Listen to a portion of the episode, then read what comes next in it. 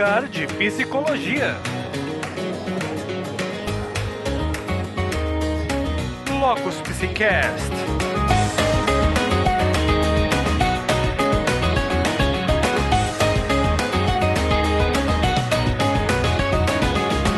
Ouvintes! Bem-vindos ao Locus Psicast. Eu sou o Vitor Assis e o episódio de hoje é puro quebra-quebra. Eu sou a Marcelina Machado, o cast nem começou e eu já tô quebrada. Eu sou Hércules Oliveira e estou disposto a ser quebrado. E eu sou a Aline Alves e eu vou quebrar vocês. Eita, Irado, olha só! velho. O negócio tá pegando fogo hoje porque hoje nós vamos falar sobre coaching. Vocês acharam que era o UFC pela abertura, mas é coaching! O que é isso? Quem são os coachings? Onde eles vivem? Do que eles se alimentam? Logo depois da nossa sessão de recados.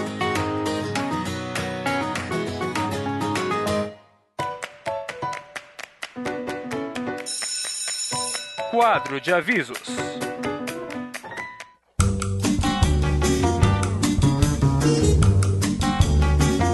E chegamos mais uma vez ao nosso quadro de avisos, ouvintes. E eu estou aqui com a minha cara Marcelina. Eu tenho que falar cara Marcelina desse jeito porque ela me proibiu de falar caro, caro qualquer um no cast, porque ela reclamou que eu ando repetindo isso demais e realmente eu, eu falo muito isso, só percebi depois que ela me apontou, né, minha cara Marcelina? É isso aí.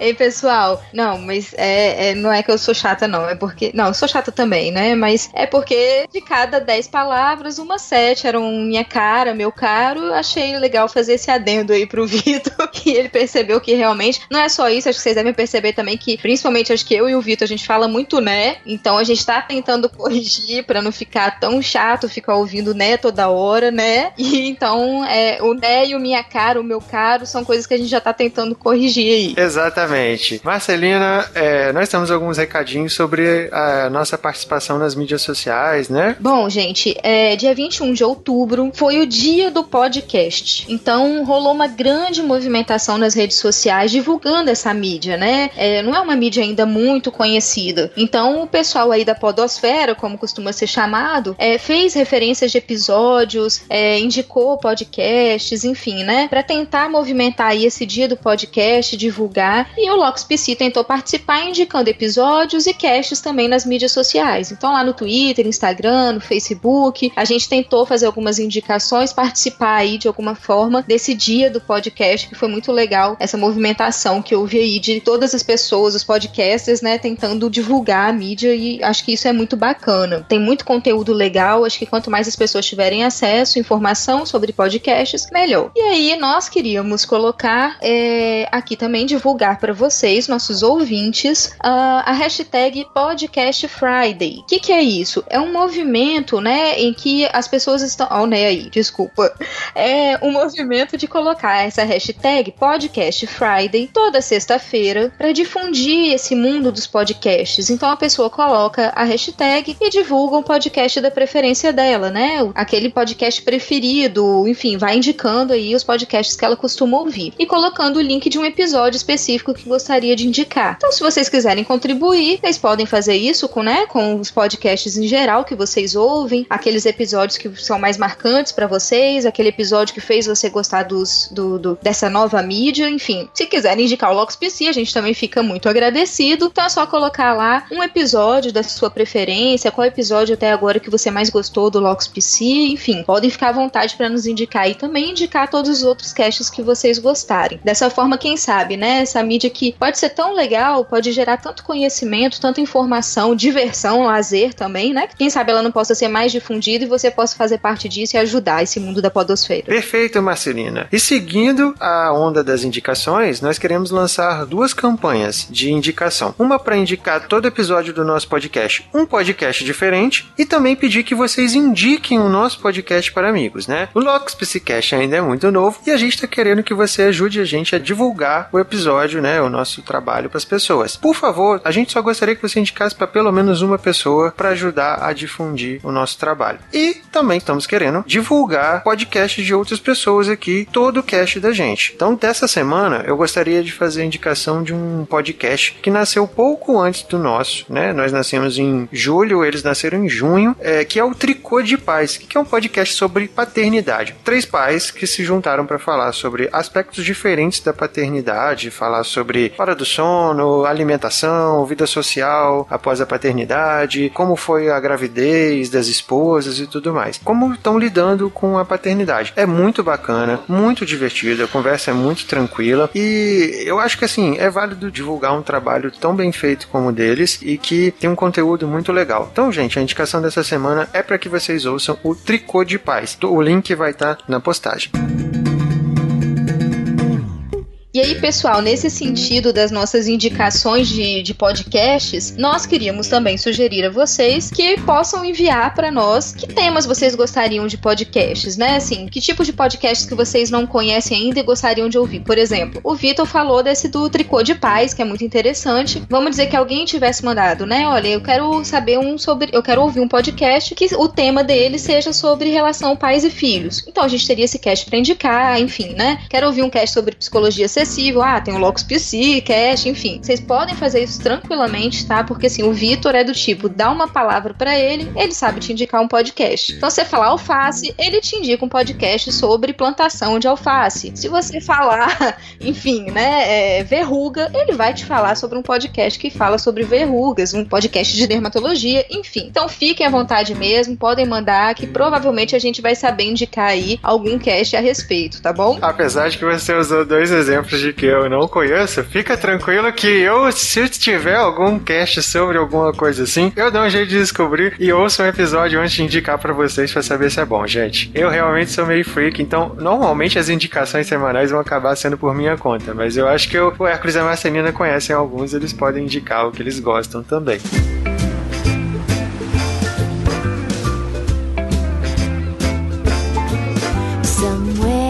Mais, meus queridos, precisamos que vocês mandem e-mails pra gente. Vocês não têm mandado mais e-mails pra gente. O que que aconteceu? Nem comentado no site. Marcelina, me explica o que que tá acontecendo com esse pessoal. É, Vitor, tá, tá tensa a situação, né? Acho que sei o que que tá acontecendo, não sei te explicar também, mas queria dizer que nós estamos sentindo falta. Então, por favor, vamos colaborar, vamos mandar e-mail. A gente gosta de estar em contato com vocês. A gente tá aí também para vocês fazerem contato com a gente no que a gente puder ajudar. Enfim, vamos lá né? Não sei o que, que tá acontecendo, não, mas vamos tentar fazer uma forcinha aí pra ver se a gente consegue uma ajuda, Vitor.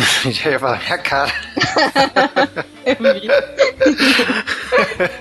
Mas Marcelina, por que então que é importante pra gente a gente ter e-mails e ter comentários no site? É muito interessante esse contato para que a gente possa conseguir saber o que que vocês estão achando do trabalho, ter um feedback, receber críticas, estamos bem abertos a isso e também sabermos construir o nosso trabalho em cima daquilo que é a demanda das pessoas. A nossa ideia é psicologia acessível. Então, para que seja acessível, é importante que a gente esteja falando o que vocês querem ouvir. Para isso, a gente precisa saber, né, gente? O que que vocês querem ouvir? Que temas relacionados à psicologia vocês querem saber? Pra gente poder pesquisar, pra gente chamar pessoas, chamar convidados, né? A gente já teve aí dois convidados e temos mais gente aí já para poder participar com a gente. E a gente quer saber, assim, né, o que que vocês acharam? Se tem perguntas pros convidados, se tem perguntas pra gente. Então fiquem bem à vontade para isso, por favor. É, a gente acha que assim, como a gente já falou em outros episódios, a gente só dá o pontapé inicial para discussões aqui no episódio. A ideia é que a discussão continue nos comentários, no e-mail, que as pessoas botem a opinião dela, que dividam da gente. Isso é muito importante pra gente. Tanto é que, por exemplo, o episódio de hoje foi um episódio que veio encomendado, um dos ouvintes que pediu um episódio sobre coaching e a gente correu atrás de achar alguém que sabia, que manjava do assunto para poder falar aqui pra gente. Então, nós ouvimos vocês. Por favor, falem com a gente. Não nos deixem no silêncio, né, Marcelina? Não nos deixem no vácuo, por favor. E ouvintes, só lembrando que podcast, se vocês quiserem ouvir, fica mais legal no aplicativo de celular. Vocês têm vários aplicativos agregadores de podcast. Se for no Android, tem vários aplicativos. Tem o WeCast, tem o Podcast Addict, tem vários. Se for pelo iOS, pelo dispositivo da Apple, vocês têm o aplicativo que já vem instalado no,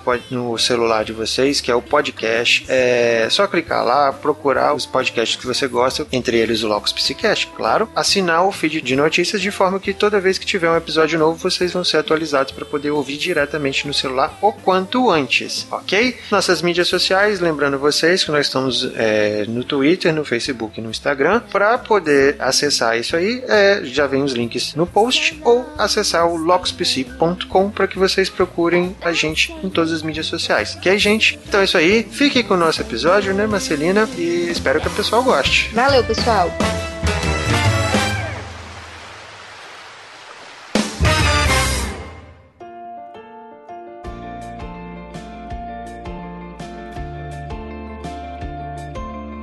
Descomplicando o mundo da psicologia.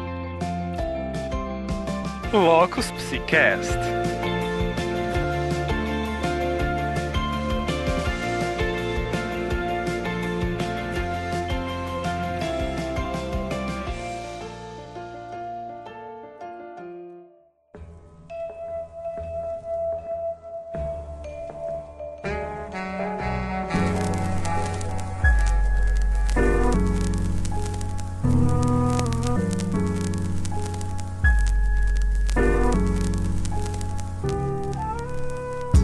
Então, ouvintes, hoje estamos aqui com uma convidada muito especial, a Aline, que é psicóloga, coach integral sistêmico. Ela tem uma formação em psicologia pela FAESA e é Master Coaching pela Federação Brasileira de Coaching Integral Sistêmico. Aline, minha cara, quem é você exatamente? O que que significa esse monte de palavrão que eu falei nesse começo? Boa noite, Vitor. Boa noite, Hércules e Marcelina. Tudo bem? Boa Boa noite. noite, Aline. Pois é, esse assunto curioso aí, né? Que muita gente me pergunta, me pergunta pelo Facebook, me pergunta pessoalmente, me pergunta por onde passa. É esse tal de coach, né? Que hoje, inclusive, principalmente no Brasil, tem se falado muito dentro de empresas, de organizações e muita gente ainda não conhece o que é. Então eu vou começar falando primeiro do que é coaching e depois eu amplio um pouco mais para o que é coaching integral sistêmico. Pode ser? Pode? Pode. Então é isso aí. O coaching, o que que é? Ele é um misto entre arte e ciência que promove a evolução do ser humano ou de uma organização. Inicialmente, o que que o coaching faz? Ele faz uma foto polaroid da pessoa, da organização e mostra a essa pessoa, essa organização como ela está naquele momento. Faz uma ampliação da vida do indivíduo ou de uma empresa no dado momento. No momento que essa pessoa vê como ela está, ou como a empresa vê como ela está, ela tem condição de saber o que, que ela quer mudar na vida dela. E aí é onde o coaching entra. O coaching, então,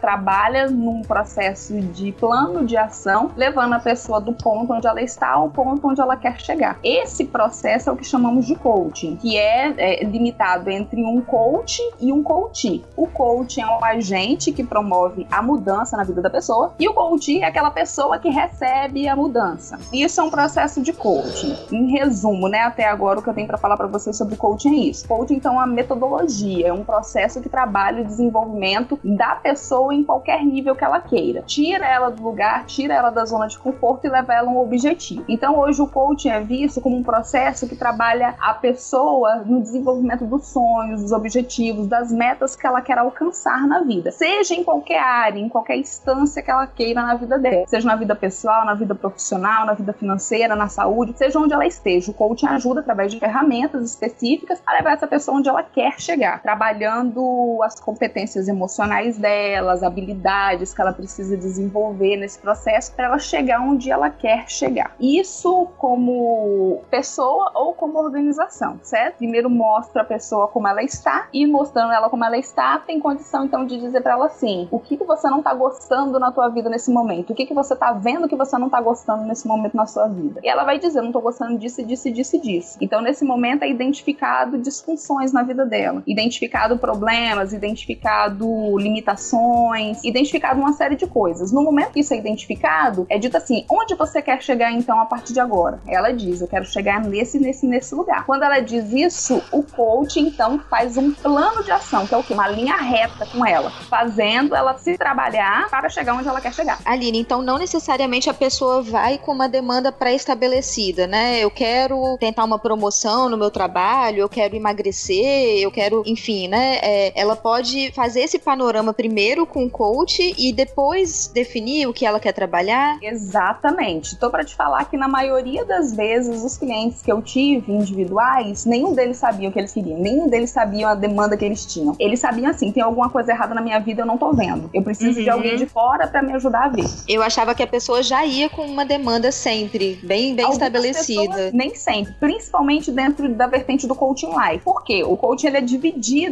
em, em, em várias instâncias, assim. Ele não é só um coach que trabalha a vida de uma pessoa. Existe o coaching executivo, existe o coaching empresarial, como eu falei, existe o coaching de saúde, existe o coaching financeiro, existem coaches específicos e existe o coaching life, que é o meu caso. O coaching life uhum. trabalha todas as áreas da vida de uma pessoa, todas as uhum. áreas que a gente considera dentro do coaching que são importantes, a partir de pesquisas, a partir de dados relevantes que dizem que a pessoa ela precisa estar funcional nessa área para ela viver bem. Esse é o coaching life. Não é só o coaching integral sistêmico que trabalha o coaching life. Várias vertentes do coaching trabalham coaching life também. Você falou, Aline, pelo que eu entendi, que o coach então pode ser até uma empresa? Assim, não seria o coach, né, nesse caso, mas sim, a empresa também adere ao coaching. Na verdade, o coaching saiu das empresas. Ele saiu uhum. de dentro de uma empresa e depois de um tempo, com estudos, pessoas com mais expertise na área organizacional, foi vendo que aquelas ferramentas que eram aplicadas nas empresas poderia ser aplicada na vida de uma pessoa também, uhum. que poderia trabalhar a vida de uma pessoa fazendo ela se enxergar, fazendo ela se entender, se compreender, trabalhando a questão da inteligência emocional, que é uma coisa que a gente trabalha muito. E aí foi criando o quê? Foi criando o um método individual, foi saindo do método organizacional e criando-se o um método individual. Isso nos e, Estados Unidos. Claramente, então, uma ferramenta para criar estratégias para o desenvolvimento, né? Assim, Perfeito. uma coisa bem objetiva para isso. Exatamente. É, é isso mesmo que você falou. Toda pessoa que entra num processo de coaching hoje, ela precisa entender que para ela estar no coaching, ela não pode entrar dizendo assim: eu quero entrar, eu só quero me entender, mas eu quero continuar a mesma pessoa, eu não quero que nada mude na minha vida. Uhum. O coaching é um processo de desafio, é um processo que a pessoa não pode sair da forma como ela entrou, seja em pequena, em média ou em grande escala. Ela não pode sair da forma como ela entrou no processo. E você já deixa isso claro desde o início? Eu deixo isso claro desde o início, é tanto que hoje eu faço questão de fazer sessões experimentais com os meus clientes. E o que, que são sessões experimentais? Eu ofereço uma sessão sem compromisso nenhum com ele e é uma sessão de coaching. Eu mostro como é o coaching na prática. E eu falo, uhum. é isso que você vai receber durante o tempo que estivermos em processo. É uhum. É isso que você quer? Você tá pronto para isso? E aí ali muitas fichas caem. A gente fala que quando a pessoa tem insight, como ela toma consciência de alguma coisa, ela, a ficha cai para ela. Uhum. E aí ela ela fala, uau, eu vim aqui achando uma coisa e eu tô com uma, eu tô saindo vendo que são várias outras coisas que eu preciso trabalhar na minha vida. Então, nesse momento, é na sessão experimental que eu fecho o meu cliente. Eu faço só quando a pessoa fala assim, eu já sei o que é coach, eu entendo, eu já conheço o trabalho e eu quero entrar no processo com você, ok? Ok. Legal. Mas quando a pessoa não conhece, eu sempre faço questão de fazer a sessão experimental. Never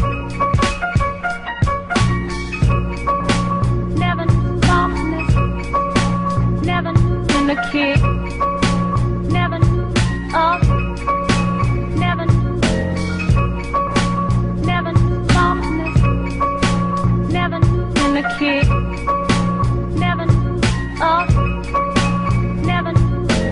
Aline, pelo que você está falando, tem alguns vieses de aprimoramento que se assemelham à psicoterapia. Qual a diferença entre as duas coisas? Então, o coaching é um método que tem tempo para acabar, tem tempo para começar e tem tempo para acabar. Ele é um processo, como eu falei anteriormente, ele precisa fazer com que o coach, no caso o cliente, trabalhe objetivos, metas, sonhos é, de forma rápida, porque o tempo do, do coaching ele é limitado e que saia da zona de conforto dele num ritmo mais acelerado do que ele pensava. A terapia, assim, a gente entende que ela não tem essa obrigação, ela não leva para o cliente essa obrigação de necessariamente ter que trabalhar a vida dele em objetivos, de ter que trabalhar a vida dele em metas, é, trabalha a questão da compreensão, sim, a questão do livrar-se da dor, do desconforto que ele está sentindo. De repente, alguma algum viés, como você falou, da terapia, vai lidar mais com é,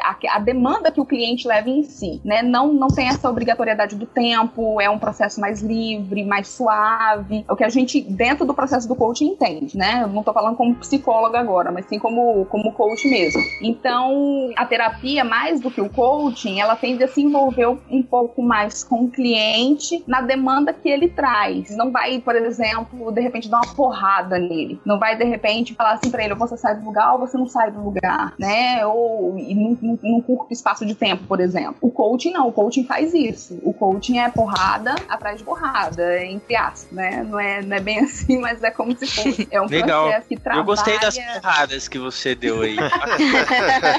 Forte impacto emocional. Isso, cara, eu senti aqui, eu tava assim, Leva nossa, sério.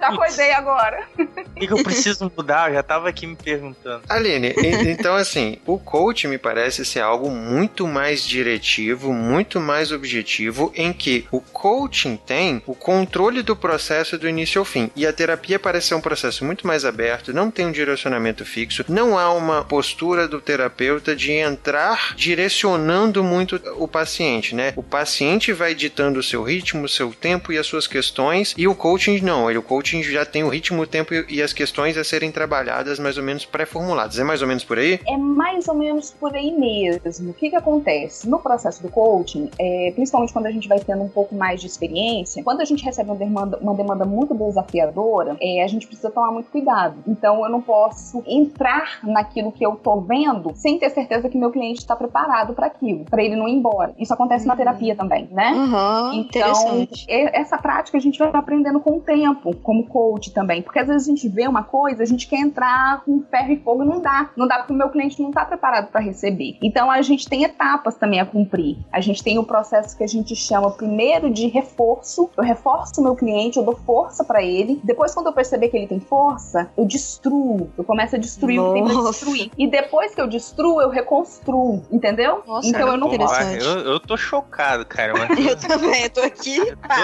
aqui, meu irmão. Eu tava querendo Rosa fazer, mas pensando bem, bicho. Deu medo, né? Como é esse processo de destruir e construir? Você pode explicar isso um pouco melhor pra gente? Porque senão parece uma coisa muito, muito estranha e muito assustadora, né? louca. Meu Deus, vou assustar todo mundo. A intenção não é essa. Dentro do coaching, a gente trabalha com o que chamamos de crenças limitantes. A gente já escutou isso em psicologia, acredito que você já tenha escutado também. É, as crenças Uhum. limitantes, como o nome diz, é aquilo que impede o meu cliente de chegar onde ele quer chegar. De sair do lugar, de, de repente, fazer algo que ele já tentou várias vezes fazer e ele não consegue. E ele não sabe o porquê. Às vezes o cliente, como a Marcelina falou, chega com a demanda e fala assim: Eu quero trabalhar isso na minha vida, porque eu não aguento mais quebrar cabeça, eu não aguento mais dar murro em ponta de faca, eu não aguento mais isso. Então, é, a gente no processo vai identificando que a pessoa tem uma crença limitante sobre a vida dela. Em algum aspecto, ela tem uma crença que limita, seja uma, uma crença limitante financeira, seja profissional, seja na identidade dela, de autoestima, pode ser diversas coisas, diversas coisas mesmo. Então, quando a gente identifica essa crença limitante, o que, que a gente precisa fazer? Neurologicamente, trabalhar essa crença limitante, substituindo ela por uma crença potencializadora. Então, o meu cliente ele precisa entender que ele tem uma crença limitante. Por exemplo, a- ele acha que uma pessoa que não consegue se relacionar, são casos que às vezes eu recebo. Homens e mulheres querem namorar e não conseguem namorar. E às vezes a crença limitante está exatamente na autoestima dessa pessoa. Ela não, não, não acredita nela, não acredita na beleza, não acredita na capacidade, não, não acredita que tem competência suficiente para conseguir conquistar alguém, não acredita. E aí, quando ela identifica isso, o que, que a gente faz? Substitui essas, essa crença limitante dela por uma crença potencializadora, de autoconfiança, de amor próprio, de segurança, de uma série de coisas. Quando a gente faz isso, quando eu consigo fazer isso na vida do meu cliente, juntamente com ele, tem outras coisas que talvez eu esteja vendo ali que precisam também ser trabalhadas. E de repente são coisas mais profundas. De repente são traumas relacionados à família, onde existe a origem dessa baixa autoestima dele. São aí alguma coisa que um dia ele aprendeu de alguém, que ele ouviu, sentiu e, e verbalizou, e aquilo ficou aprendido na vida dele. Quando a gente identifica isso, quando a gente identifica essa crença limitante nele, a gente precisa destruir essa crença limitante. E essa crença limitante não necessariamente é uma, pode ser mais que uma. Além de comportamentos, além de hábitos ruins que a pessoa tem, uma série de coisas. É isso que a gente chama de destruição, entendeu? Não é destruir a pessoa, e sim aquilo que tá causando mal a ela. E sim aquilo que tá. que alívio. Caramba, é bicho, pessoa, que bom. Por favor, não é a pessoa que eu destruo. Não é, não é, não é. então, é aquilo que ela traz de ruim, de impregnado nela, que tá impedindo ela de alçar voos maiores. É isso, então a gente entra com atividades, com ferramentas para quê? Para quebrar, para quebrar, para quebrar. Mas a gente faz isso quando? Quando percebe que o cliente está quando percebe Beleza. que o cliente ele tá pronto para isso, porque se ele não tiver, o que, que vai acontecer com ele? Ele não pode não aguentar.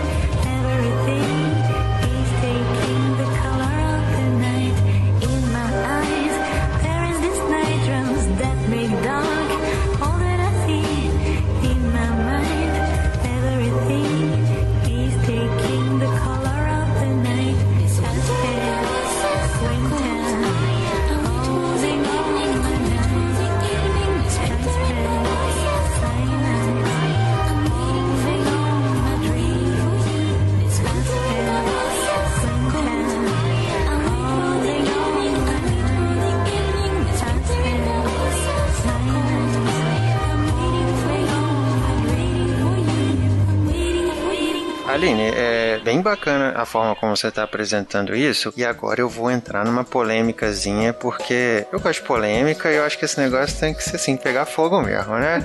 É... A gente tenta evitar, mas ele... Eles tentam botar a coleira em mim, mas eu, eu sou um cão louco. Eu sou quase o coringa do nosso podcast, então... mas, então, eu queria saber o seguinte, porque dentro da psicologia, eu vou entrar em uma treta um pouco ampla, tá? Que a gente pode até discutir um, um pouquinho sobre isso. Dentro da psicologia, você também é psicóloga, né? Então você conhece um pouquinho disso. As linhas da psicologia costumam criticar esse tipo de processo, que ele é muito intenso, muito rápido, muito específico, como algo superficial, algo não duradouro. E eu fiquei sabendo agora, eu confesso que eu não tive acesso a essas pesquisas, mas eu teve um amigo meu que estava comentando isso comigo, que ele está trabalhando em mestrado agora, que uma série de, entre aspas, terapias, né? Porque o coaching não necessariamente é uma terapia, mas dessas intervenções terapêuticas breves e focadas, elas tendem a não ser duradouras, elas tendem a ser superficiais e depois de tipo assim, dois anos que você volta para enxergar a pessoa, aquilo não se manteve. Como que você enxerga isso? Como que você entende isso? Essa crítica das linhas psicológicas como um todo é bem fundamentada, ela é parte de um desconhecimento do trabalho do coaching. Eu falei que é um assunto bem polêmico porque a psicologia adora criticar essas coisas, né? Então, Vitor, é pertinente a sua pergunta. Eu entendo que tem as duas partes. Existe fundamento conhecimento sim e existe o desconhecimento também. Por que, que eu falo isso? Como psicólogo, eu também já critiquei muito o coaching. É, houve uma época que eu não queria saber de nada disso. Quando eu conheci na faculdade, eu fiquei muito encantada. Eu falei, uau, eu posso associar isso ao meu processo terapêutico, que vai ser legal e tal, tal, tal. E aí depois sumiu, né? Eu esqueci desse assunto, esqueci dessa história. E depois de muito tempo me veio o convite. Quando veio o convite, eu fiquei, nossa, eu fiquei, eu fiquei assim, falei, não quero saber disso, principalmente porque vi, vi uma insistência muito grande por parte da pessoa que me convidou e vamos, vamos, vamos. Até que eu decidi, fui pra formação e lá eu fui quebrada de cima embaixo né? Mas eu acredito que tem sim um fundamento. O que, que acontece a respeito do, do processo do coaching? Realmente não é terapia, apesar de ser um processo terapêutico, porque leva a pessoa a um tipo de mudança. Eu, como psicóloga, eu sou mais maleável em relação ao processo. Então, quando eu vejo, por exemplo, alguns colegas meus trabalhando com as ferramentas de uma forma um pouco assim incisivas demais, invasivas demais com o cliente, eu, eu fico observando aquilo, eu, eu não gosto muito, porque quando, quando eu recebo meu cliente, por mais que ele esteja num processo de coaching comigo, eu não quero que ele saia dali assim, explodindo de alegria, de felicidade, dizendo que vai mudar e transformar o mundo, porque eu sei que isso daí passa. É igual motivação, né? Eu nem gosto dessa palavra motivação. Muita gente usa essa palavra motivação dentro do coaching. Eu falo, gente, motivação é motivo para agir, a gente, motivo para ação a gente encontra em qualquer lugar, em qualquer canto. Não é dentro de um processo de coaching. Motivação dá e passa. E coaching não é isso. Coaching é um processo o quê? De dentro da, da minha abordagem da psicologia, eu chamo de awareness. É, é tomada de consciência, o cara prestar atenção nele, em quem ele é, em como ele está, e falar, cara, eu não tô gostando da minha vida. Tá, você não tá gostando da sua vida, o que a gente vai fazer então por isso? É isso que o coaching faz. Quanto a ele ser um, processo de curta duração, ele é curto mesmo porque é, é para fazer com que a, a, pessoa, o coach, né, a pessoa que tá ali, ele seja desafiado de uma forma assim, que eu não quero fazer ele esperar para fazer aquilo. O processo do coaching ele é feito com atividades dentro de sessão e fora de sessão, principalmente o coaching integral sistêmico, que é o que eu trabalho. Ele entra numa imersão muito profunda. Ele entra numa imersão onde ele precisa criar um novo hábito, um novo estilo de vida, para ele começar a substituir hábitos e comportamentos ruins que ele teve por hábitos e comportamentos novos. Como ele vai estar daqui dois, três anos, realmente eu às vezes não tenho como saber se eu não tiver contato com essa pessoa. Mas eu, como psicóloga, também entendo que as pessoas não são estáticas. Uma pessoa, quando ela entra num processo como esse comigo, ela não vai sair dali perfeita e toda transformada, toda mudada. Ela vai sair dali com uma área da vida dela refinada, com um entendimento maior, talvez mais madura. Talvez ela vai resolver uma pendência familiar na vida dela que ela tenha anos, que ela não conseguiu resolver. Se eu conseguir cumprir com isso com o meu cliente, ponto para mim. Então eu entendi que o objetivo do processo foi cumprido. E daqui dois anos, três anos, aquela pendência que ele tinha, ela já se acabou, ela já se findou, entende? Então, é assim, existem processos e processos hoje dentro do, do coaching. Eu critico algumas formações, eu não sou a favor de qualquer pessoa fazer o processo de coaching, hoje é assim, qualquer um faz, eu não Como sou a favor. Assim? É, Como você assim? queria saber. Seja, Uhum. seja mais clara, gostei dessa treta.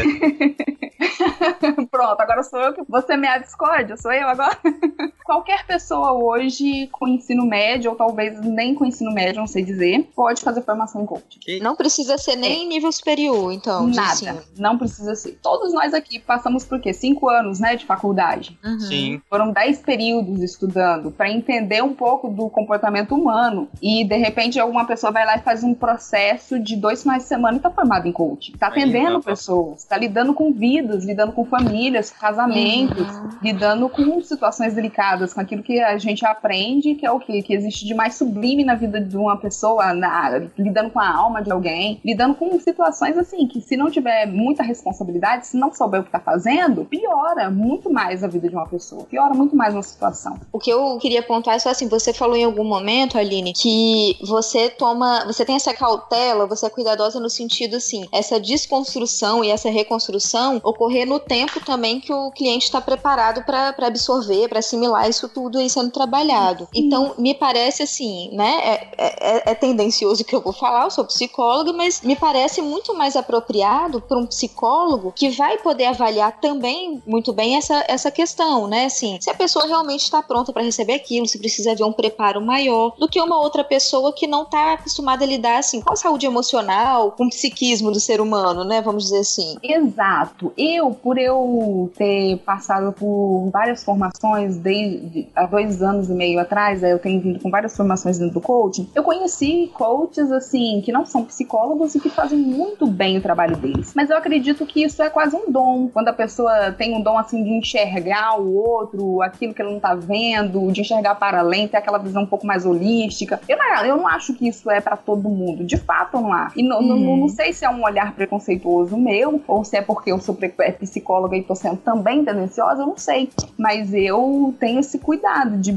É tanto que algumas pessoas já me procuraram como coach porque eu sou psicóloga. E me falaram, eu só tô fazendo coaching com você porque você é psicóloga. Então parece que faz diferença, assim. Quando não é isso, eu vejo que muita gente procura com uma visão muito, muito de sonho, muito ilusória. E, e existe coaches por aí que faz um- uma recomendação do coaching que eu acho muito perigosa. De dizer assim, venha para o coaching, transforme a sua vida financeira, fique rico da noite pro dia. Quase isso. Não é isso que eles Aham. falam, né? Mas que dá muita ênfase à vida financeira, dá muita ênfase à riqueza, dá muita ênfase ao ganho, dá muita ênfase é, é, à saída da medi- mediocridade financeira, isso e aquilo. E aí eu fico me perguntando, tá, eu, o meu cliente quer sair disso? Será que é essa a parte da vida dele que, que ele quer trabalhar? Então, para tudo isso eu tomo muito cuidado. É, porque quando a gente vai para uma formação, a gente também sai de lá assim, nossa, uau, meu Deus, volta à terra, bota o pé no chão, não é assim que a coisa acontece. Então, hoje, o meu processo de, de coaching, eu, eu trabalho questões psicológicas também. Eu nem sempre faço é, uma atividade com o meu cliente em coaching, nem sempre, como a formação, algumas formações dizem, não tem que fazer atividade, tem que passar tarefa para casa. Não necessariamente eu faço isso. É, às vezes eu, eu deixo fluir um- de uma forma um pouco natural, respeitando mesmo o meu cliente, respeitando o espaço dele, respeitando o tempo dele, respeitando a limitação dele. E às vezes vezes uhum. acontece de uma pessoa sair do processo um mês, dois meses, três meses, depois me ligar e falar: olha, aquela ficha daquela sessão tal caiu agora para mim. Uhum. Então, e, e, e isso para mim, nossa, isso é muito gratificante. Isso para mim não, não, tem, não tem preço, assim. Então, assim, nem todo mundo deveria ser coaching e nem todo mundo tá preparado para ser coach. Olha, essa pergunta agora foi capciosa, hein? então. Pegadinha do malandro. ah, eu sou o cara da treta.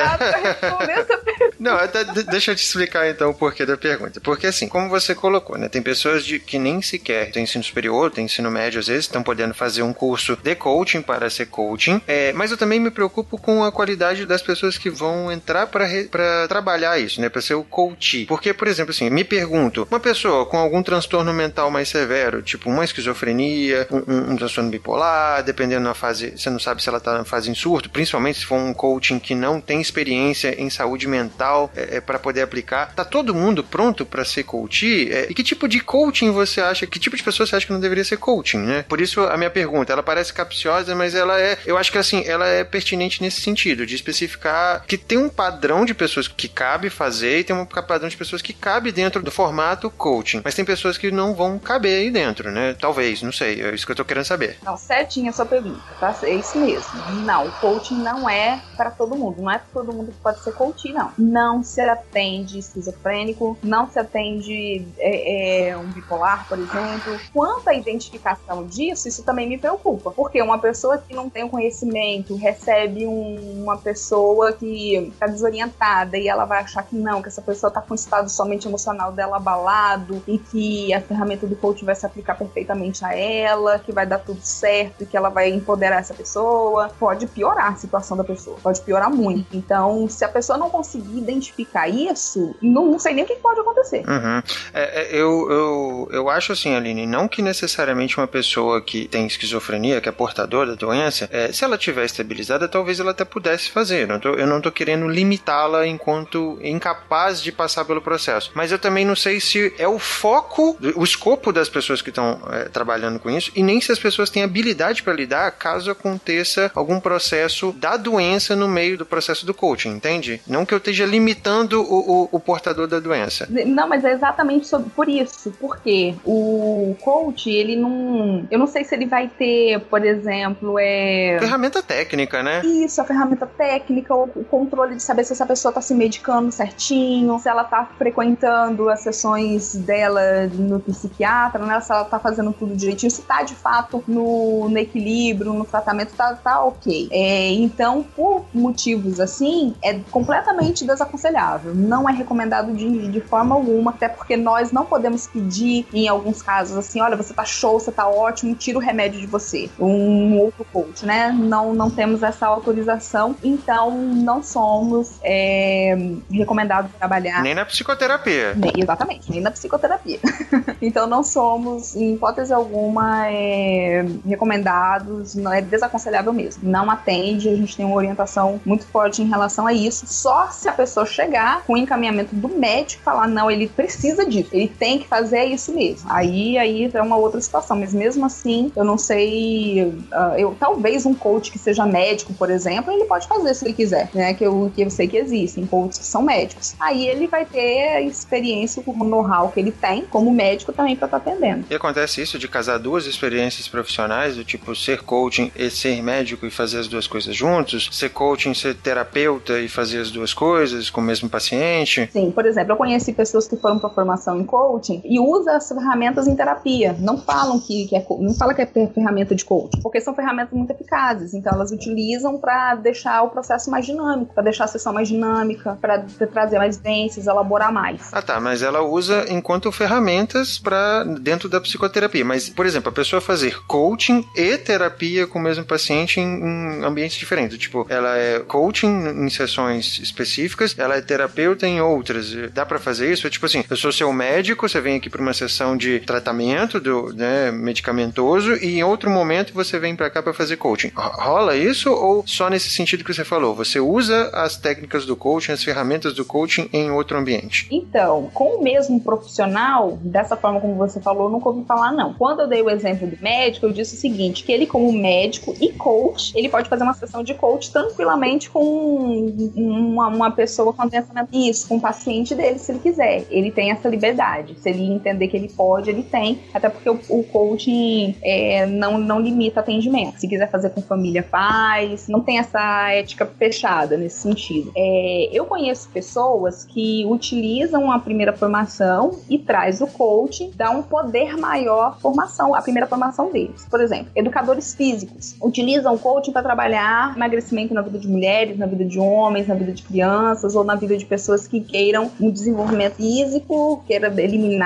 né, peso de uma forma mais rápida e não vai ser só com prática física, tem que trabalhar conteúdo emocional, tem que trabalhar conduta emocional na vida daquela pessoa. Aí o que, ele faz? Ele traz a ferramenta do coaching e aplica na vida dessas pessoas também. Eu conheço gente que faz isso. É, nutricionista também, nutricionista e coach, faz a mesma coisa. Trabalha a questão da saúde, alimentação correta e utiliza o coaching para de repente trabalhar a autoestima de mulheres, o visual delas, por que, que elas podem ter um corpo melhor, que não é só associado à estética, mas o quanto que isso vai trazer de benefício em todas as áreas da vida delas, entendeu? Eu conheço gente que trabalha dessa forma. Em dois ambientes assim, separados, eu acho que também acontece. Como, por exemplo, vou dar o um exemplo aqui da nutricionista. A nutricionista recebeu um paciente no consultório dela e ela conversou, começou a fazer ali a anamnese do cliente, ela identificou que era um potencial coach para ela. Ela pode oferecer os serviços de coaching se ela quiser para aquele paciente.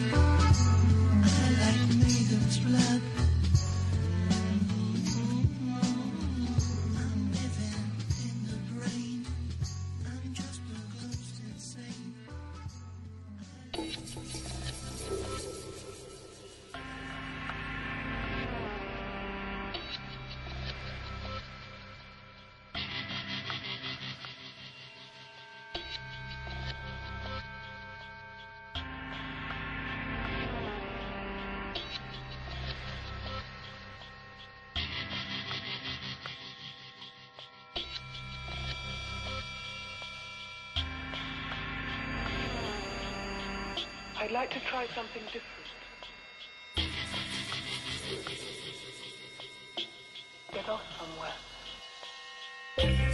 Uma dúvida que eu tenho, assim, que é, você estava falando de ética agora e tal, é, em relação, existe uma, uma instituição, assim, que regulamenta o, o trabalho do coach ou não? Ainda não, não temos ainda. Estamos em busca, assim, as escolas principalmente, a federação uhum. onde eu me formei estava buscando esse, esse reconhecimento, é, uhum. até porque respalda os profissionais, né? Sim. Hoje, infelizmente... Talvez tenha um código de ética, né, enfim. Um código de ética, e isso, o código de ética que eu tenho é o código de ética da minha formação, mas ele Sim. não se amplia a todos os coaches. É o uhum. meu código de ética, dos meus uhum. colegas que fizeram a mesma formação que eu. Mas uhum. eu acho que o conselho, um conselho, por exemplo, seria de suma importância na vida das pessoas que procuram coaching, assim como a vida dos coaches também. Uhum. Por quê? O coaching hoje aqui no Brasil está explodindo, assim, um, a nível de, de coach coaches, de pessoas que estão se formando nessa profissão uhum, e saindo por aí atendendo e lidando com isso, lidando com aquilo, transformando vidas, entre aspas, não sei, acredito sim que, que, que faça, porque o coaching realmente é muito eficaz, ele realmente uhum. tem uma, uma pegada muito bacana, muito interessante, mas eu desconfio quando eu vejo algumas coisas. Primeiro, que o ser humano ele não entra numa caixa, ele não entra numa forma. Pelo coach ser um método, a tendência às vezes é de informatar, uhum. de colocar em forma mesmo as pessoas, e isso não acontece. Então, o que, que eu vejo às vezes surgindo aí no mercado? É gente que é muito oportunista, que quer utilizar o coaching para ganho financeiro somente, uh, que quer utilizar o coaching para enriquecer. Uhum. Quando, quando, eu falo enriquecer, assim, é ter uma, uma renda muito legal com coaching, uhum. porque coaching realmente não é barato. Se eu falar que é, uhum. eu tô mentindo, não é. Uhum. É um processo que ele,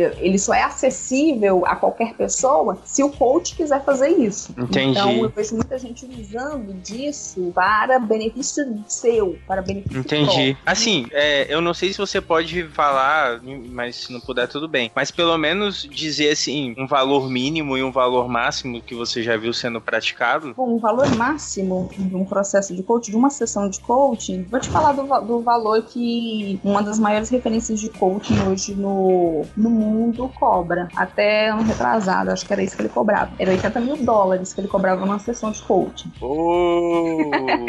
80 mil dólares. 80 mil dólares. Oh. Gente. Agora É vamos, vamos falar neural. assim, pra realidade. Vamos pra realidade. É, isso. Vamos, vamos botar o pé no chão, né? Assim, que a gente Não. pode pagar.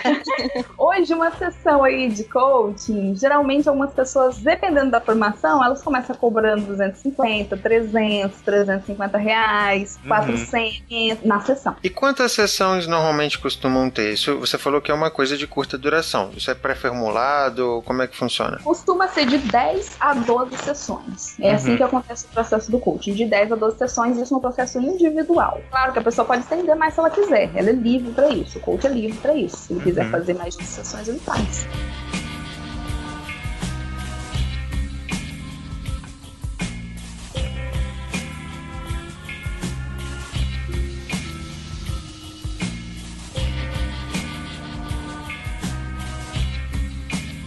Aline, você, você falou de 10 a 12 sessões. Eu vejo muitas terapias cognitivo-comportamentais com programações de 10 a 12 sessões. Essa é a sua linha de atuação? Porque eu ouvi você falar no Awareness. Awareness é mais da galera das humanas, né? do- Dos humanistas. Aí eu fiquei na dúvida. Você tem a sua orientação aí? É porque eh, necessariamente para os ouvintes talvez isso não faça lá muita diferença, né? Mas assim, é sempre curioso pra gente conhecer um pouquinho do- do- da orientação teórico-prática dos profissionais. Certo. Então, minha, a minha orientação, assim, a minha visão de mundo, né, aqui me chamou mais atenção na faculdade, que eu acho que tinha mais a ver com a minha vida, é a Gestalt terapia. E eu alucino muito a Gestalt terapia com as ferramentas de coaching que eu trabalho hoje, porque a- o coaching, ele trabalha a vida da pessoa de onde ela está para o futuro, sempre com a visão no futuro, sempre com a visão naquilo que ela pode ser, naquilo que ela pode se transformar, naquilo que ela pode conquistar na vida dela, seja o que for, seja o que for mesmo. Então, a gente nunca limita o cliente, assim como a gente nunca subestima ele no sentido de, nossa, isso que você quer é muito pequeno, né? Pode ser um pouco mais, mas é isso que você quer, ok, então que seja isso que você quer. E a Gestalt terapia trabalha também o ser humano nessa condição do presente, de trabalhar ele sempre no aqui e agora, trabalhar os fenômenos da vida dele, respeitando os ciclos, os que se abrem, os que se fecham, assim como o coaching. No momento que eu encerro um processo de coaching do meu cliente, eu tô fechando um ciclo na vida dele. Não quer dizer que o outro não vai se, não se abrir. Não quer dizer que daqui a pouco, lá na frente, um ano, dois anos, como você falou, a vida dele não vai dar uma reviravolta, ele vai falar, uau, eu preciso de ajuda de novo, porque não somos estáticos, né? A vida da gente muda e, e a gente sempre vai estar precisando de uma orientação, de uma ajuda. Assim como eu, eu acredito que vocês, na faculdade eu recebi orientação, olha, é importante que vocês façam terapia, é importante Sim. que como profissionais vocês façam terapia. Então, nesse sentido, assim, é,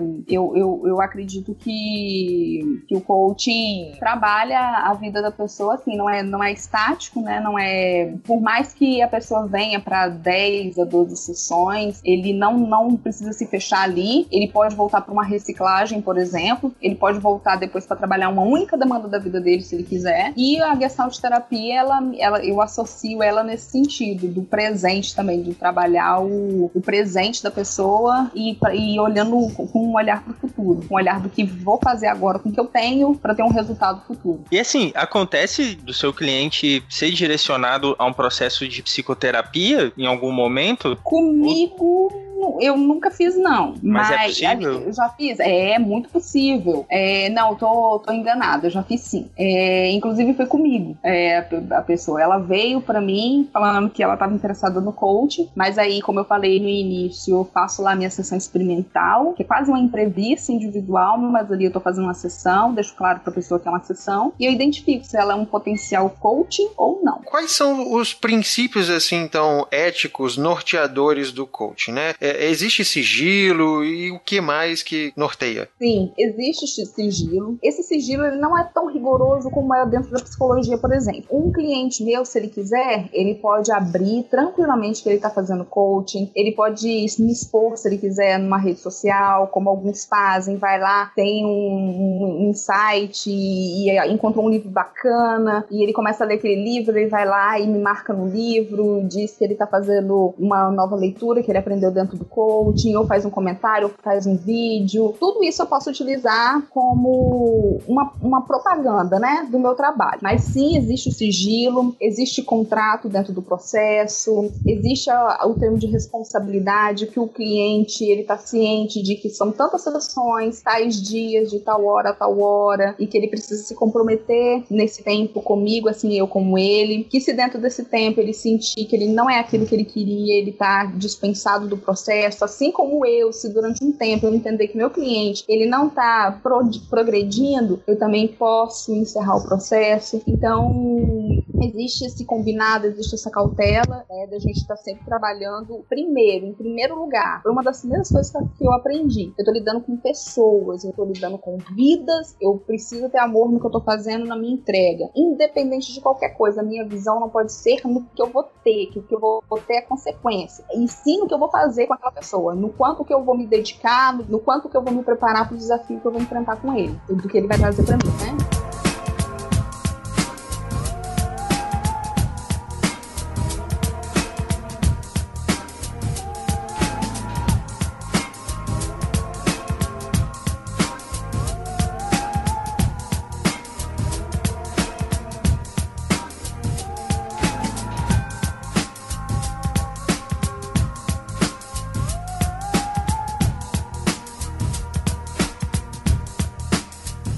Aline, a gente está interessado, claro, na diferença, vamos dizer assim, entre o coaching, o processo de coaching e a psicoterapia. E, por exemplo, na terapia, com psicólogo, você tem a psicoterapia individual, você tem psicoterapia em grupo, existem com alguns temas definidos, né? Um grupo específico, por exemplo, para dependentes químicos, para familiares de dependentes químicos, por exemplo. Eu queria saber se, se no processo de coaching pode ser feito em grupo. E, assim, outras diferenças para psicoterapia. Vai é, ao passado, fala-se do passado, você em algum momento falou que ah, pode ter sido um trauma, uma vivência ali da pessoa no passado, alguma coisa que ela vivenciou e, e marcou e, e, afeta hoje em dia. É, o, o coaching revisita esse passado, faz essa análise. Outra questão, por exemplo, da psicoterapia, a gente não faz terapia com familiares, com amigos, né, com pessoas que a gente conhece, e nem faz a terapia, por exemplo, com atender o, o dois irmãos de forma separadas, ou marido e mulher, a não ser que seja uma psicoterapia terapia de casal, perguntando, eu pensei nisso. Tem coaching também para casal? Enfim, são um monte de perguntas aí, mas é, na verdade eu tô querendo tentar entender um pouquinho qual é a diferença do coaching para psicoterapia, assim, né? Nesses, nesses quesitos aí de atendimento. Ok, vamos lá, vou responder. Se eu estiver esquecendo de alguma pergunta, vocês me sinalizam aí, por favor. O coaching, sim, ele pode ser feito em grupo. Inclusive, eu já fiz um coaching em grupo. É, a, da mesma forma como é aplicado as ferramentas individuais, o coach, ele pode utilizar essas mesmas ferramentas aplicando em grupo. Esse grupo, ele pode ser feito de forma específica ou aberta, com o que a gente chama de forma temática, que é dar um tema para o grupo, ele pode ser feito aberto também, ou seja, cada pessoa que está indo ali está indo com um porquê diferente, está indo com uma necessidade diferente do outro, e eles vão se trabalhar de forma autônoma dentro do grupo. E existem os coaches temáticos, que é como você falou aí, né, dependente químico, mas não, não, não é o caso é, de um processo de coach até onde eu sei. Só coaches que já têm muita experiência,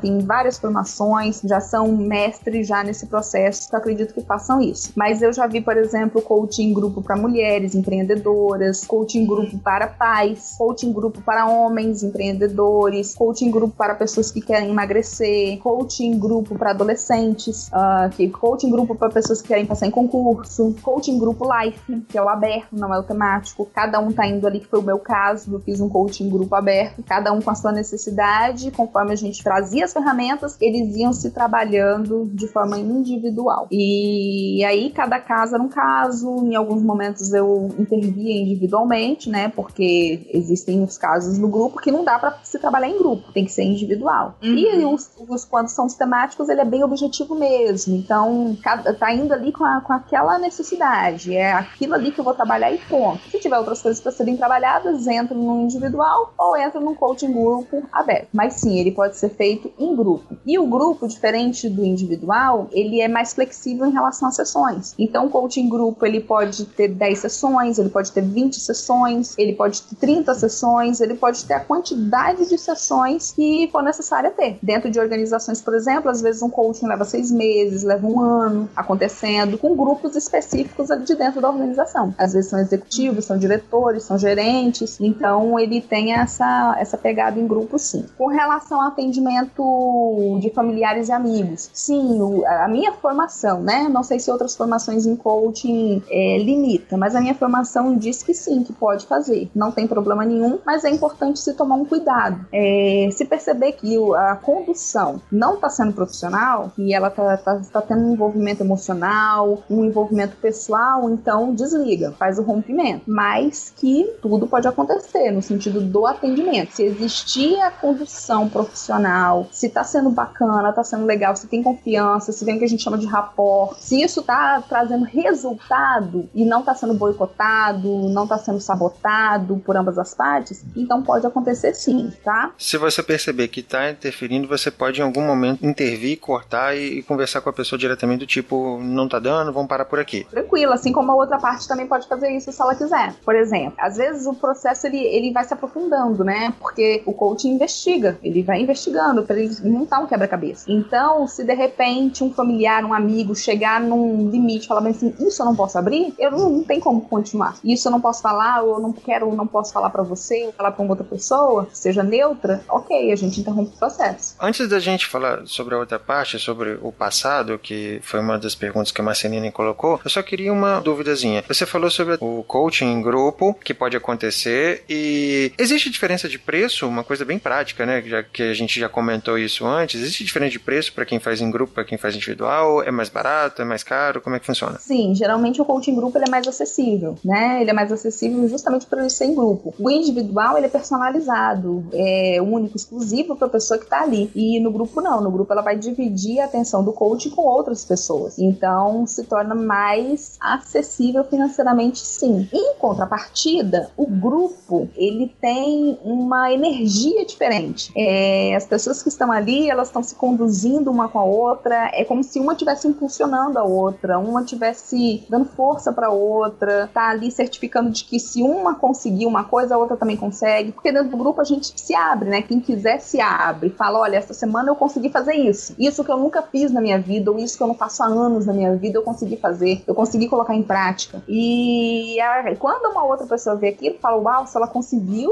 cara, eu também consigo. Então o, a- o grupo ele tem essa vantagem. E o conhecimento também, pelo menos do, do coaching que eu fiz, né? Do grupo. É, aquilo que a pessoa recebe no individual, no grupo é diferente, porque no grupo a gente dá explicação de tudo que a pessoa, por que, que eu tô aplicando uma ferramenta, por que que, da onde surgiu aquilo, é, quem foi que criou aquilo, tudo isso eu explico no coaching grupo. É como se fosse quase uma aula. É, não é um curso porque eu não, não tenho é, habilitação para dar da formação em coaching, não é isso. Mas toda a explicação é dada ali, foi dada ali para a pessoa entender da onde surgiu, que ferramenta aquela, como ela pode influenciar na vida dele, tudo isso. Então ele, tá, ele segue um conhecimento a mais. No individual, é sessão, é pergunta, é atividade em sala, em, em, em, sessão, né? E exercício para casa. É assim que funciona. Porque a gente tem que aproveitar o máximo de tempo ali para trabalhar o cliente e o que ele tá trazendo para mim. Tem coaching pra casal? Tem, eu conheço uma coach que faz coaching para casal, só uma. É, Mas ela já, já tem mestrado, já, ela fez mestrado em coaching nos Estados Unidos e ela, ela já dá formação já de coaching. Então, eu acredito que nessas outras formações que ela fez, ela trouxe uma habilidade diferente para trabalhar com um casal. É, é só uma que eu conheço que faz, mas eu sei que tem, tem sim. No caso dela, outros com certeza existem também. E aí, sobre o passado, como é que funciona no, no coaching? Então, quando você já é master, que é no meu caso, né, pelo menos dentro da minha formação, a gente entende que existem coisas que têm origem. Não é que existem coisas que têm origem, né? Na verdade, tudo tem uma origem na vida de uma pessoa. E essa origem de alguma coisa pode estar presa ao passado. Presa ao passado, assim, né? Foi alguma coisa que aconteceu na vida dela e aquilo influenciou, mudou, fez a pessoa ser diferente do, do que ela do, do, que ela foi um dia. E aí o processo do coaching diz que o coach, o coach pode ir no passado dessa pessoa, mas trazendo ela para o presente, impulsionando ao futuro. Então vai-se ao passado para entender a origem de um determinado problema dela. Por exemplo, uhum. uh, um abuso sexual na infância. Então, às vezes vai lá, mas não fica remexendo naquilo, não fica remoendo aquilo, não fica é, é, ferindo a pessoa com aquilo. É uma forma de entender o que aconteceu, traz pra cá, trabalha aquilo e leva ela pro futuro. Leva ela pra frente de novo.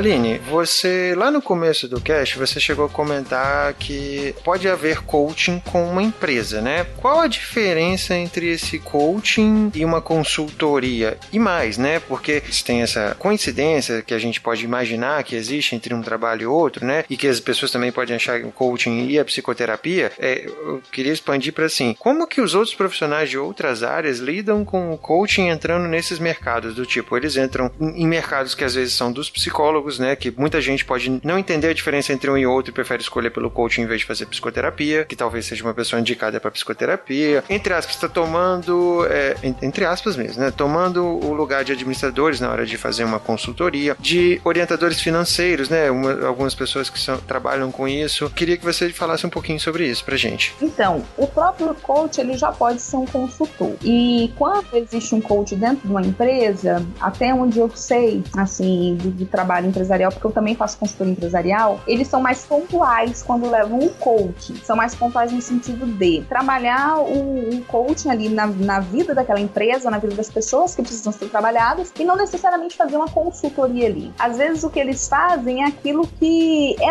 é da, da competência mesmo deles, da, da, da formação deles. Porque tem acesso ao coaching quem fez coaching. Então, o que, que o coaching faz, não necessariamente um administrador faz, ou até mesmo um psicólogo faz. São ferramentas exclusivas, às vezes, dele e que vai casar muito bem com a necessidade daquela empresa. Na grande maioria dos casos que eu conheço, Vitor, os coaches já são administradores, coaches já são psicólogos dentro das empresas, quando eu tô falando de empresas, tá? Já são pessoas que já têm uma outra formação e que estão com coaching ali para agregar valor ao conhecimento deles e trazer uma novidade para a empresa, trazer uma, uma, uma cor, dar uma cor diferente, dar uma vida diferente, fazer algo que nunca existiu, dar, um, dar uma balançada né? Melhorar a estrutura, a organização mesmo, as pessoas, trabalhar o que precisa ser trabalhado nas pessoas. Nessa época, por exemplo, que a gente está vivendo na economia do nosso país, é uma época que chama muito coaching. Chama muito. Muita gente, principalmente coaches que já são conhecidos, eles são muito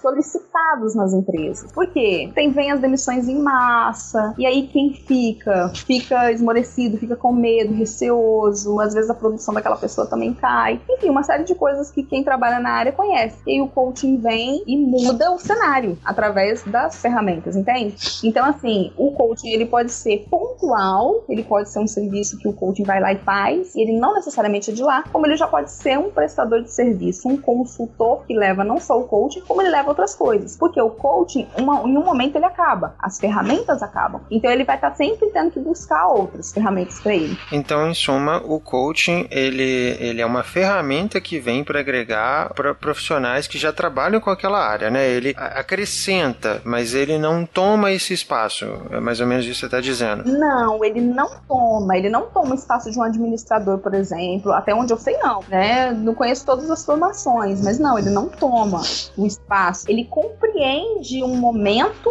ele chega assim e fala: olha, é o que eu tô vendo. Ele faz uma anamnese. Ele chega, olha, bate uma foto e mostra aquilo que não estamos vendo. Que fala, tua empresa tá assim, você tá assim, tá gostando do que você tá vendo? Não, não tô. Quer continuar desse jeito? Não, não quero continuar desse jeito. Podemos trabalhar então para você ser diferente do que você tá sendo agora? Podemos. E o que, que você quer ser de diferente então? Ah, eu quero ser isso e isso. É possível? É. Em, que, em quanto tempo você quer fazer isso? Em tanto tempo. É possível nesse tempo que você quer? É. Ok, então vamos fazer. Não é possível? Então vamos estender um pouco mais o tempo. Ó, é possível a gente fazer antes. Vamos fazer antes? Ok, então vamos fazer antes. Então o processo, ele é assim, ele é. Ele, é, ele, ele se torna específico no momento que a pessoa sabe exatamente o que ela quer. Ele se torna quando a pessoa diz assim, eu quero isso. Então, ok, vamos ser isso. O que, que a gente precisa fazer? Vamos, tra vamos traçar agora um plano de ação. Seja numa empresa, seja no, numa pessoa. Uma empresa que está quebrando, por exemplo, precisa de um plano de ação rápido. Então, o coaching, ele chega para fazer aquilo que as pessoas não... É, ele entra como uma, uma figura neutra ali para ver aquilo que as pessoas não estão conseguindo ver, para, às vezes pelo desespero, pela rotina, né? Ou porque não querem ver mesmo. E ele para tudo e fala: peraí, para, vamos ver o que tem para acertar, vamos olhar para frente e vamos traçar o plano de ação agora.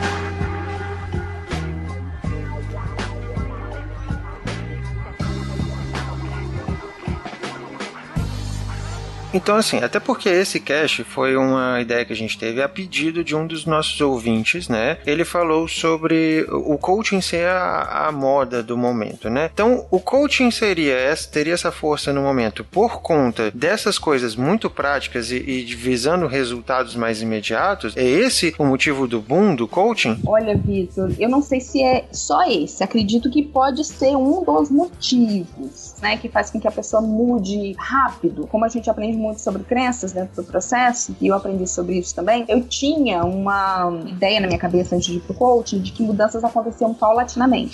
Diz que não, que ninguém mudava rápido, que mudanças aconteciam assim, em anos, meses. Quando eu fui estudar o coaching, quando eu me aprofundei, quando eu fui estudar é, neurociência, eu fui entendendo que não, que na verdade as mudanças acontecem sim rápido. Sob um forte impacto emocional, sob repetição, as mudanças elas podem sim acontecer de forma rápida. Acredito que um dos motivos seja esse, de que ele é, né, um processo, como você falou, talvez mais instantâneo. Não sei se, se seria bem, bem isso. E eu acho que o momento que a gente vive hoje, como eu te falei, a convidou muito o coaching, sabe? Convidou muito o coaching em palestras motivacionais, é, marketing multinível, e dentro disso tem muito coaching. Venha ganhar dinheiro com renda extra, saia do vermelho, é, mude a sua vida. Tudo isso às vezes tem, tem uma pegada de coaching porque tem PNL dentro. Existe esse recurso da PNL dentro do coaching. Então, eu acho que agora, agora que a gente está vivendo um momento onde as pessoas estão entendendo um pouco mais, estão tendo um pouco mais de acesso ao coaching. Quando você fala a palavra assim para mim, moda, eu até me preocupo com isso, porque eu não gosto de nada que é moda. De moda assim, que dá e passa, né? Tipo algumas bandas que a gente vê por aí. A PNL também, de certa forma, foi uma, uma modinha em certo momento, e, e o coach me parece ocupar esse nicho da PNL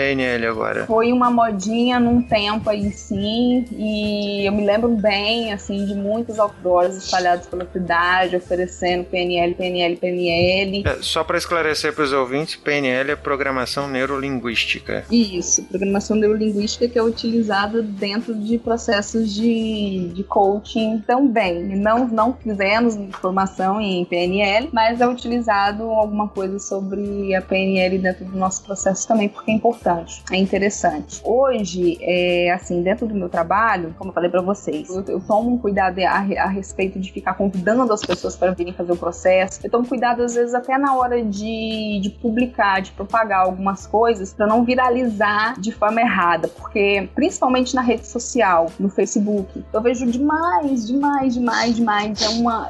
A minha timeline fica assim, de, de, de mensagem de coaching, é quase o dia todo. É quase o dia todo, é quase o dia todo, é quase o dia todo. Aquilo me incomoda, me incomoda demais, porque parece que é uma tentativa de lavagem cerebral. É como se a pessoa estivesse tentando mostrar uma nova condição de vida que, que em algum momento pode ser que acabe, que em algum momento pode ser que ela enjoe, que em algum momento pode ser que não necessariamente. Então, hoje eu tenho tomado um pouco de, de cuidado com isso, assim, alguns programas, inclusive, de coaching que eu tenho criado, eu não tô usando o nome, eu tenho colocado outro nome, e aí depois eu falo, isso aqui são ferramentas de coaching, entende? E aí explico o que, que é o coaching, mas para não, não entrar nessa onda mesmo, nessa onda que eu, que eu né, não, não sei necessariamente onde, onde pode parar, e porque o processo de coaching que eu conheci é um, é, é um processo muito bom, muito, realmente muito, muito fantástico. Realmente eu vi coisas acontecerem na vida de pessoas que eu nunca vi em lugar nenhum. Então ele realmente tem eficácia, é eficaz, realmente faz diferença na vida das pessoas. Mas como eu falei antes, é, é saber na muito quem tá,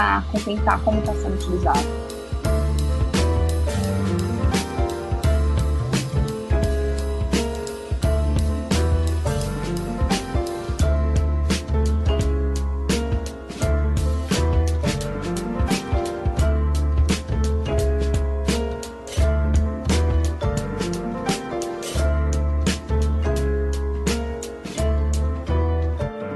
Gente poder encerrar, eu queria que você falasse assim: se alguém que tá querendo fazer coaching, que tipo de formação existe? Qual a sua formação? Eu queria que você falasse um pouquinho da sua experiência e fizesse o seu jabá, né? Falasse um pouco que você atua, onde você atua, onde as pessoas podem te encontrar nas redes sociais. E se você recomenda algum tipo de literatura para quem se interessou pelo tema. Hoje eu atendo com coaching life, eu faço atendimentos individuais. Atualmente é esse tipo de atendimento que eu faço. Tem dois anos e meio que eu atuo como como eu atuo como coach integral sistêmico. Minha atuação em coach integral sistêmico, ela é diferenciada porque primeiro, integral a gente trabalha os dois hemisférios do cérebro, uma coisa que eu não falei, mas eu estou aproveitando para falar agora. E a gente entende que o processo ele não pode ser só de condução lógica, racional, intelectual, precisa ter emoção, precisa ter as novas crenças, precisa ter o lado criativo, por isso que a gente trabalha os dois hemisférios do cérebro, que um planeja e o outro leva para ação. Um planeja, o outro leva para ação e sistêmico, porque trabalhamos todas as áreas da vida. E, e onde uma tem distinção, a gente entende que as outras podem estar sendo afetadas por essa área da vida em especial. Então, trabalhamos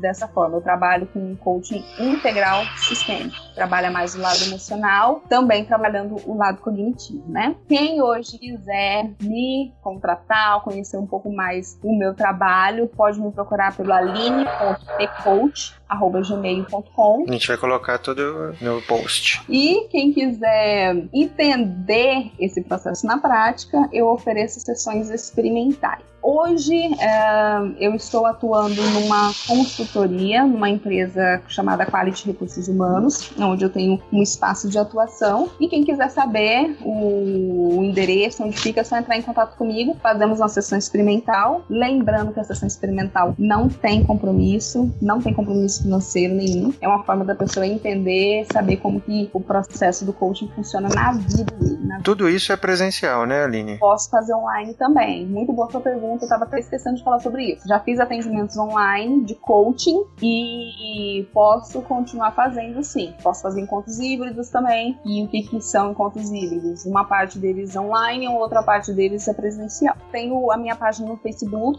Aline Alves, Psicoach, e tem um blog, a psicologicoach.com.br. Recomenda alguma literatura para quem se interessou pelo assunto? Olha, quem quiser entender um pouco o assunto, não necessariamente só sobre coach, mas falar falar um pouco do que trabalhamos dentro do coach, que é inteligência emocional, eu sugiro ler o livro do Daniel Goleman, que é o psicólogo que desenvolveu a psicologia positiva, que é uma das, das bases teóricas que sustentam o coaching, que é a inteligência emocional. Um livro muito bom também, que é do meu mentor, O Poder do Foco, vai falar sobre a aplicação do coaching na vida de uma pessoa que quer ter foco, que quer conquistar, que quer alcançar um objetivo que ela ainda não conseguiu. E aí o coaching vai, o, o livro, né, vai trazer direcionamentos bem bacanas ali para ela. Bom, para encerrar, Aline, você quer deixar um último recado pro pessoal, fazer alguma consideração final? Então, eu quero sim. Eu quero assim registrar que tudo que eu falei foi de forma muito espontânea. Eu não falei para algumas coisas, né, que talvez eu tenha falado que, que são opiniões minhas, não foi desmerecendo o trabalho de pessoas. Eu acredito muito no trabalho do coach, acredito muito em coaches, eu acredito muito que existem coaches que fazem um trabalho excelente na vida de pessoas e que não, não, não são psicólogos. Eu não acho necessariamente que uma pessoa tem que ter a formação em psicologia para ser um coach, mas uh, o meu registro foi de a preocupação de saber na mão de quem essa ferramenta tá, esse conhecimento tá, sem um, um, uma introdução, né, de, de como lidar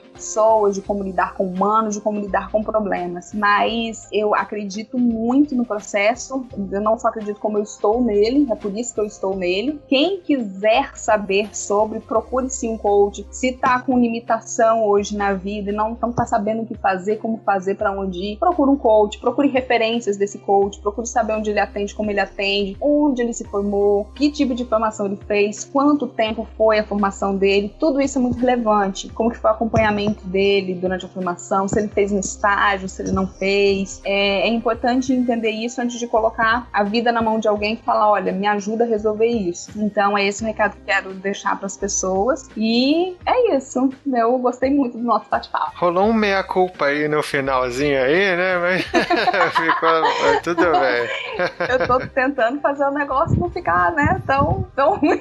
Não, é, ficou um desculpa qualquer coisa se eu deixei bagunça aí, né? tá ok. A Hércules, algo a acrescentar nas suas considerações finais aí? Ah, só dizer que uh, eu conheci através da Aline agora mais profundamente sobre o, esse processo chamado coaching. Uh, acho muito legal assim a, a proposta e, e, sinceramente tô pensando seriamente em entrar nessa aí qualquer hora, mas por enquanto não sei se estou disposto a ser quebrado. Não é você que vai ser quebrado, hein? Marcelina, minha cara. Minha cara. Minha cara, Marcelina. Considerações finais, Marcelina.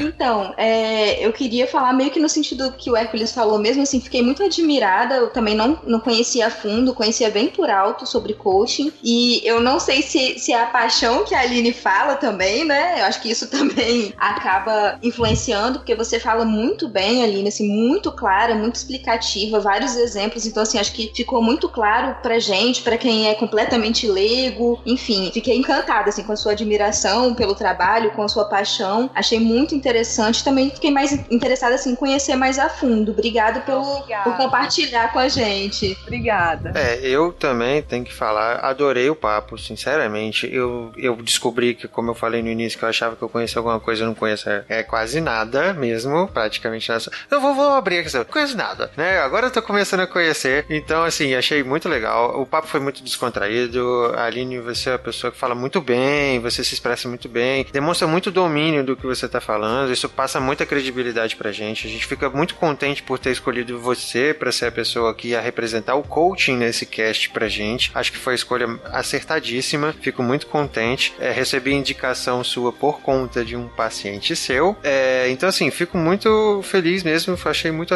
acertada a nossa escolha. Acho que, em nome dos ouvintes, eu posso falar que ajudou muito a esclarecer. Acho que todos os ouvintes que tinham dúvidas, que não conheciam o trabalho, podem abrir a cabeça agora para isso. Só tenho a agradecer a sua presença e dar o tchau aí pra galera. Até o próximo episódio, pessoal.